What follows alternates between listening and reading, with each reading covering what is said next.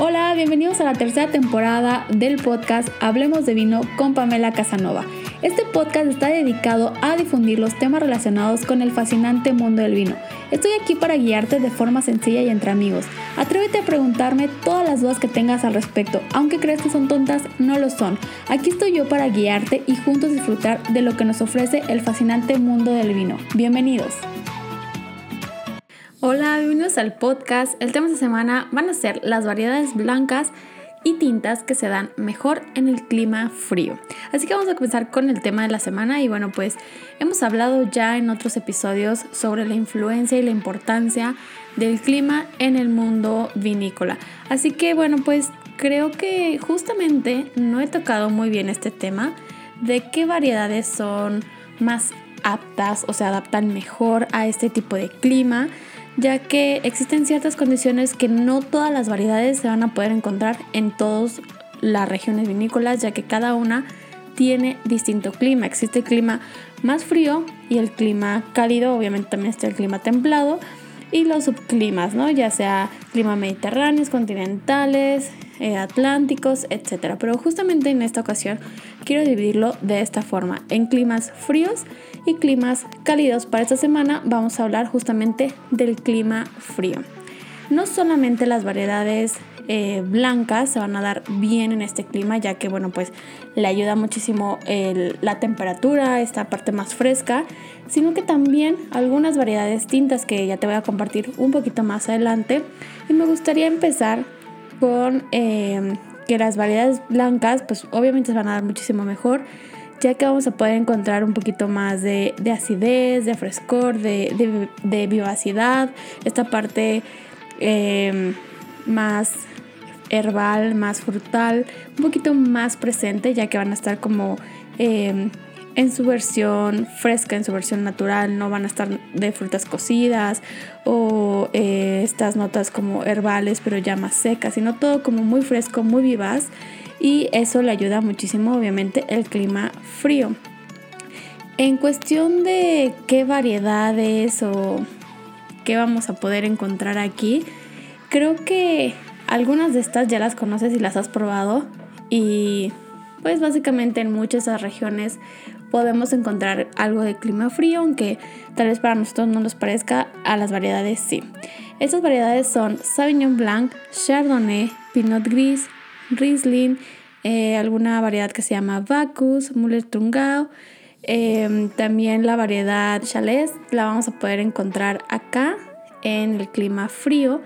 Y bueno, pues esto como te mencioné le da muchísima mayor acidez, vamos a poder encontrar muchísimos más aromas, tanto de frutas como notas herbales, pero también muchas notas cítricas que le ayuda como a levantar, a resaltar esa acidez.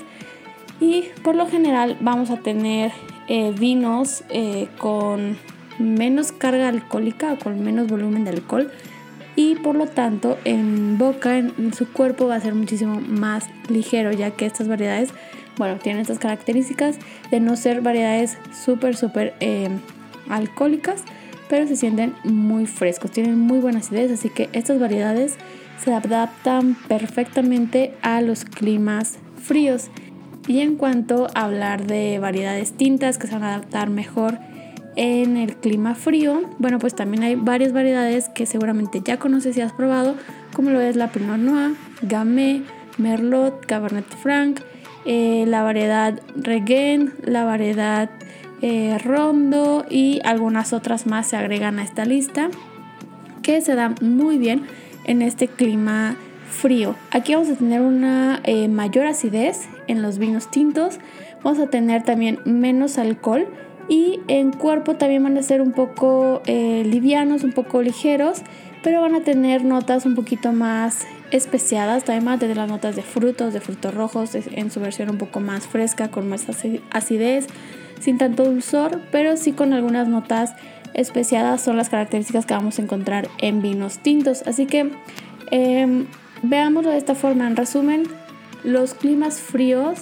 tanto para variedades blancas como tintas, nos van a dar eh, un cuerpo más liviano, menos carga alcohólica y las frutas o especias las vamos a encontrar eh, muchísimo más frescas, más vivas en cada copa de vino que nosotros vamos a degustar, ya sea de vinos blancos o de vinos tintos. Así que creo que eso es algo muy bueno para destacar justamente en el episodio, ya que si tú estás buscando un vino tinto pero no quieres un vino muy eh, corpulento, con muchísima tanicidad o con mucha carga alcohólica, creo que alguna de estas variedades eh, te van a funcionar.